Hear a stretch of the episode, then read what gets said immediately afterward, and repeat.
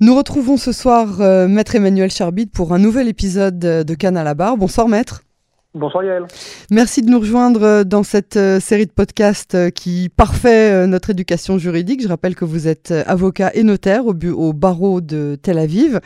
Le thème que nous allons aborder ce soir, c'est une, tâche dans l'histoire d'Israël, un moment douloureux pour tout le monde. Je parle du procès de Moshe Katsav, l'ancien président de l'État d'Israël, qui s'est terminé en peine de prison et surtout pour des chefs d'accusation particulièrement graves, viol, harcèlement sexuel, abus de pouvoir. Alors, euh, pour commencer cet entretien, rappelez-nous brièvement euh, les faits. À l'époque euh, où commencent les faits, c'est à l'époque où Kassav n'est pas encore président, mais les faits se continuent pendant sa présidence. En effet, c'est-à-dire que Moshe Katsav a été élu président par, par les députés de la Knesset en l'an 2000. Euh, son mandat devait courir jusqu'en 2007. Il a dû être interrompu fin 2006, début 2007, en effet, pour des, euh, des soupçons qui ont porté contre lui, euh, en effet, de viol, d'agression sexuelle, de euh, corruption de témoins, euh, d'abus de pouvoir, dans des cadres justement euh, extrêmement compliqués, puisque ce sont certaines. euh, Au, départ, c'est plutôt lui qui est allé voir le conseil juridique du gouvernement pour se plaindre euh, d'accusations à son encontre. Et en fin de compte, le, le, le, le, pla- le- le- le plaignant s'est retrouvé euh, mis en accusation pour ces faits-là par certaines employés euh, de- du ministère du Tourisme où il était ministre euh, quelques années auparavant, mais également euh, au sein, de, la maison du président, puisque certaines employés euh, se, sont, euh, euh, porter plainte contre lui pour, pour ces faits-là.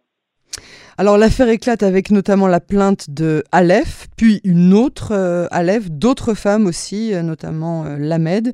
Le pays est en choc et là, euh, Katsav démissionne alors qu'il est au beau milieu de son second mandat.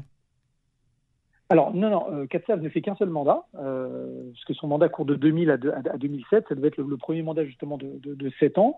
Euh, ce qui se passe en fait, c'est que en effet en 2006, donc il va fin 2006 début 2007, il va démissionner et il va arriver à un accord, euh, comme on en avait parlé euh, dans, un podcast précédent concernant Netanyahu, c'est-à-dire qu'il arrive à un accord, Voilà. un SDR Tioun, Mhm. avec la Praklitout, c'est-à-dire avec le procureur, pour- dans lequel il reconnaît certains faits d'agression sexuelle.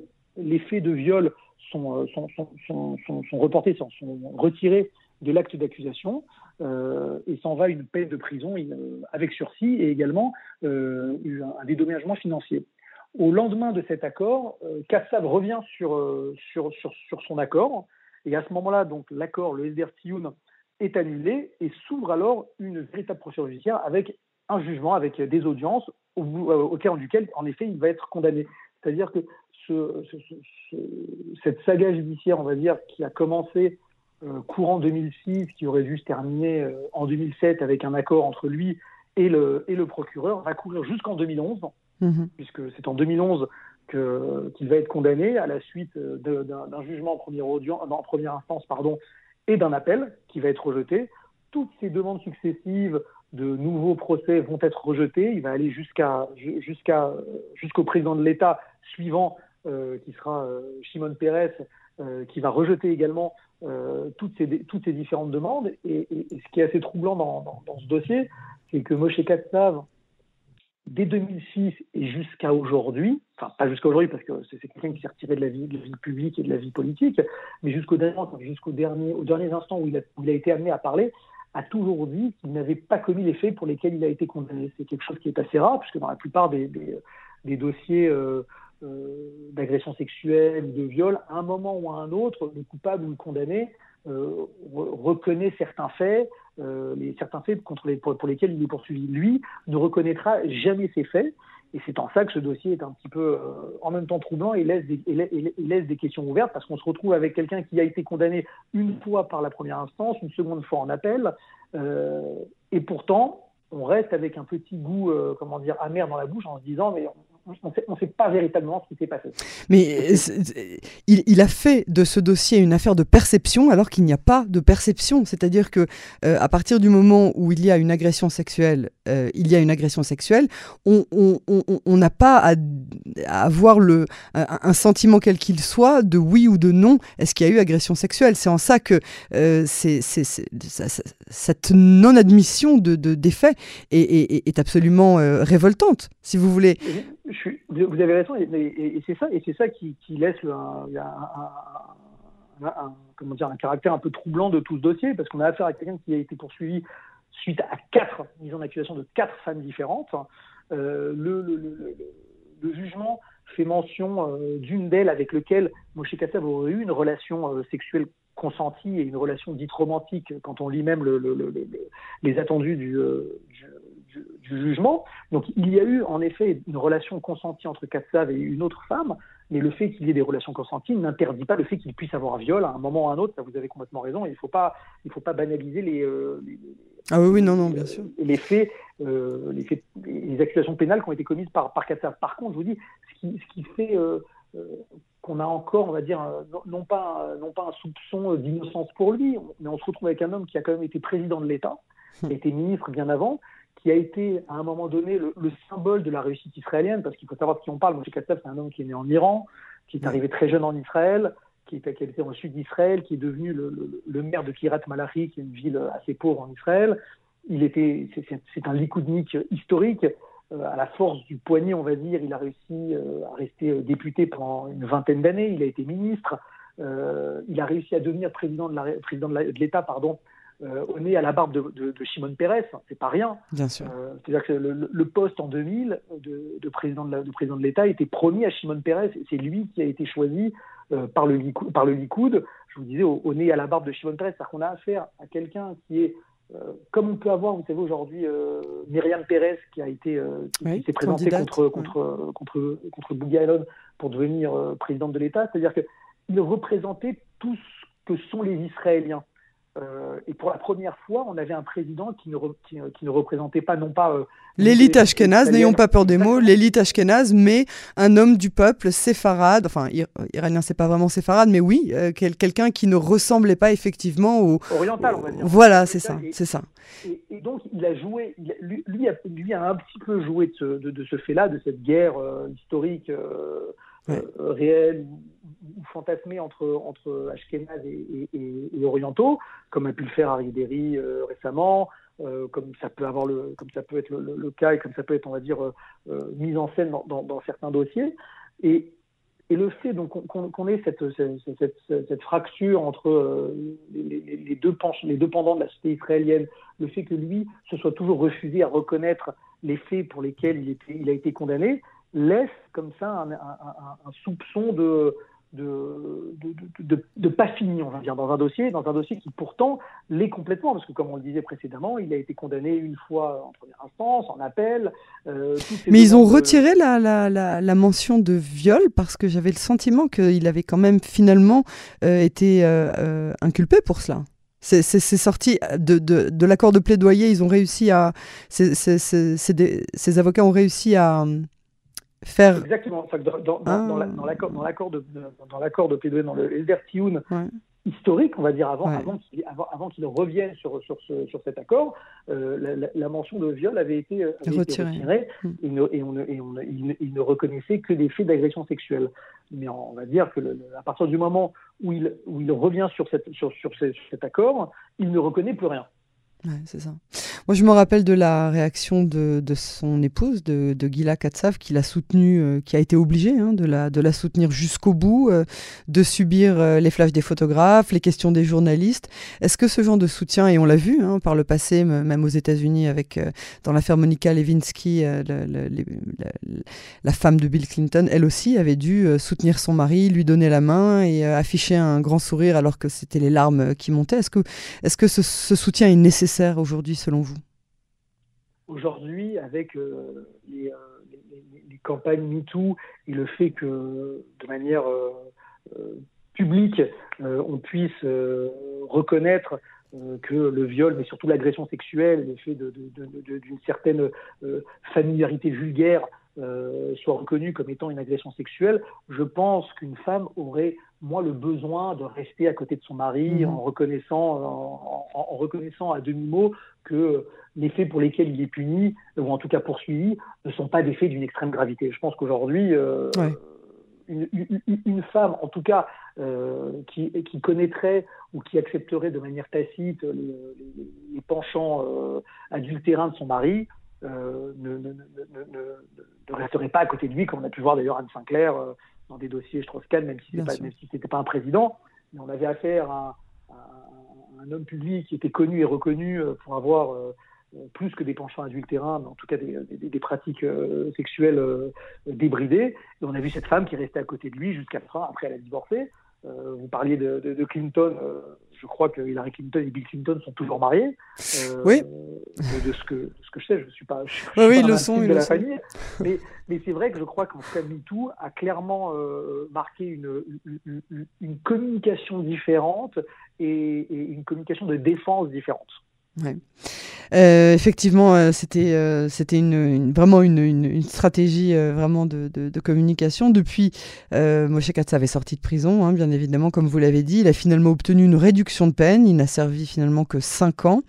Qu'est-ce qui devient aujourd'hui Et quel est surtout le quotidien d'un homme comme lui après un épisode si grave? Alors, juste encore un mot sur, sur, sur, la, femme de Moshe Katsav, Gila. Je pense qu'il faut aussi faire la différence entre euh, Gila Kassav et Hillary Clinton. C'est-à-dire que Gila Kassav, c'est une femme qui a été employée de banque toute sa vie. C'est pas les, euh, c'est pas, pas, une femme publique. C'est ça, c'est pas le luxe de, de, la, de la Maison Blanche. C'est ce, ce qu'on disait un peu précédemment, c'est-à-dire que les Kassav, euh, c'était euh, l'image de l'Israël d'en bas, on va dire, mm -hmm, puisqu'on parle, puisqu'on essaie de, puisqu'on parle d'un public francophone ils savent ce que c'est la France d'en bas, comme il y a l'Israël d'en bas. Euh, comme il y a Israël d'en bas, il n'y a pas forcément ça aux États-Unis. Et en tout cas, Hillary Clinton n'est pas, le, n'est pas la représentante de, de, de, cela, justement au contraire. Vous voulez que je vous dise, dans ce que vous dites, il y, a, y, a autre chose qui se dégage à mon sens. Euh, tout comme euh, vous, vous, vous, faites la différence entre Israël d'en bas et les États-Unis d'en haut, peut-être que aussi Gila Katsav n'était pas forcément convaincue que son mari était un violeur, alors que Hillary Clinton, clairement, a tout de suite compris elle l'a raconté après ça dans sa biographie. Elle a fait virevolter des assiettes en plein, pleine salle de la cuisine de la Maison Blanche parce que elle a très très bien compris euh, la, teneur de, de, euh, de, de, des actions et des faits qui, étaient reprochés à son mari, tandis que Gila Katsav peut-être effectivement euh, toujours dans, dans, ce, schéma d'une perception erronée, euh, bon, a été a peut-être subi la vexation d'une femme trompée, mais a peut-être refusé jusqu'à maintenant euh, de, comprendre, d'accepter, d'entendre que son mari avait violé, avait agressé, avait harcelé sexuellement. Oui, vous avez raison. Il n'est pas évident que. Euh, après, c'est pas du droit, mais c'est souvent la psychologie qui doit être mise en avant. Euh, lors, d'un procès pénal, ça fait partie évidemment des, éléments, de, défense.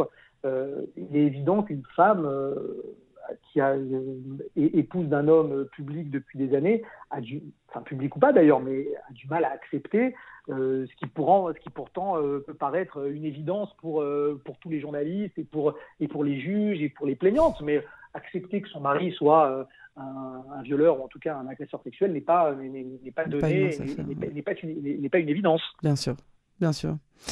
Alors, euh, je reviens à la question que je vous avais sauvagement posée avant que vous ayez fini votre réponse précédente. Euh, je vous demandais donc, Katsav euh, a fini sa, peine de prison. Il est rentré chez lui dans sa résidence privée à Kirat Malachi. Il a finalement fait que 5 ans. Qu'est-ce qu'il est devenu et quel présent, quel futur y a-t-il pour un repris de justice comme lui et qui a vécu la vie qu'il a vécue, qui a eu la carrière fulgurante que vous, que vous nous avez décrite et qui aujourd'hui fait quoi? Il a, il, a, il a, fait 5 ans de prison au lieu de 7, c'est-à-dire qu'il a quand même fait euh, plus des deux tiers de sa peine, euh, à partir duquel justement on peut en, en partie obtenir, c'est à ce moment-là qu'on peut obtenir une, un, une, une, réduction de peine une, Oui, une, libération anticipée. C'est-à-dire qu'aujourd'hui, bah, c'est un homme qui a euh, plus de 70 ans, qui évidemment, à, à, qui la condamnation euh, colle à la peau, c'est-à-dire qu'il n'a plus aucune vie euh, publique, aucune, plus aucune vie politique, euh, mais il, il, il, est utile de, de noter que c'est par, par, son, c'est par ce, comment dire, le dossier euh, CAPSA donc des années 2000 qu'ont été votées à la Knesset certaines lois visant à, mettre fin aux avantages qui sont accordés au, président de l'État. C'est-à-dire que le président de l'État a le droit de bénéficier, entre autres, retraite de, sa retraite à vie, de certains avantages comme une voiture, un secrétaire euh, ou une secrétaire, euh, des lignes téléphoniques, des, euh, des, des, des gardes euh, de sécurité. il a été, il y a eu une loi qui a été votée courant, dans le courant des années 2000, interdisant que ces avantages soient donnés à un président qui serait condamné. Euh, donc aujourd'hui, moi, il y a, l'histoire aussi du fameux euh, Calonne, là, hein, du déshonneur, hein, la mention déshonneur. Exactement, mais, mais, ça, c'est indépendant de la, loi, de la, loi, de la loi qui avait été votée. Mhm. La loi qui avait, qui avait été votée précisait qu'un président condamné pour certains faits, entre autres des faits, euh, des faits, d'agression, ne pourrait bénéficier de tous les avantages qui sont pourtant offerts euh, à la, au président de euh, au président de l'État, pardon, qui part à la retraite, hormis évidemment ses droits à la retraite. Donc aujourd'hui, c'est un homme qui, n'a plus aucun avantage, qui n'a plus les avantages d'un homme public et qui doit mener une vie calme et, et retirée auprès des siens.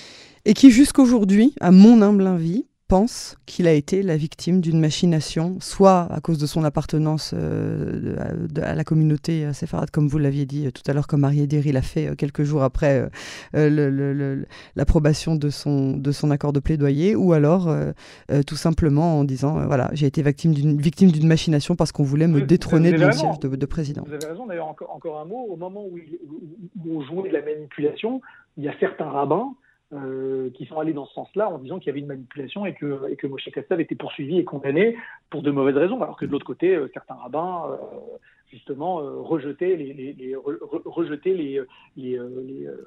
soupçons de, manipulation. C'est-à-dire qu'il y a toujours, on est vraiment et c'est toujours comme ça, c'est toujours le cas, pardon, dans des dossiers qui sont politiques dans le sens où ils s'intéressent aux personnes publiques, on est dans soit la manipulation, soit le lynchage, alors qu'il faut essayer de, rester de manière assez, assez humble et assez claire sur les faits qui sont reprochés et est-ce qu'ils ont, une, réalité, euh, une réalité factuelle, ce qui est le cas malheureusement pour, pour Moshe même s'il ne veut pas le reconnaître. Ouais.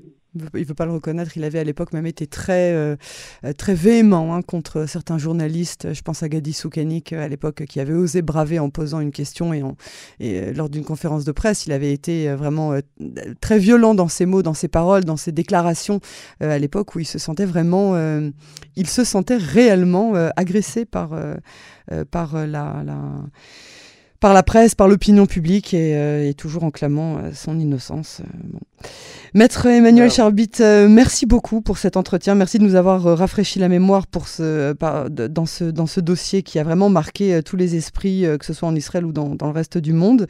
Et à très bientôt pour un prochain épisode de Canon français. Merci Elle, bonne soirée.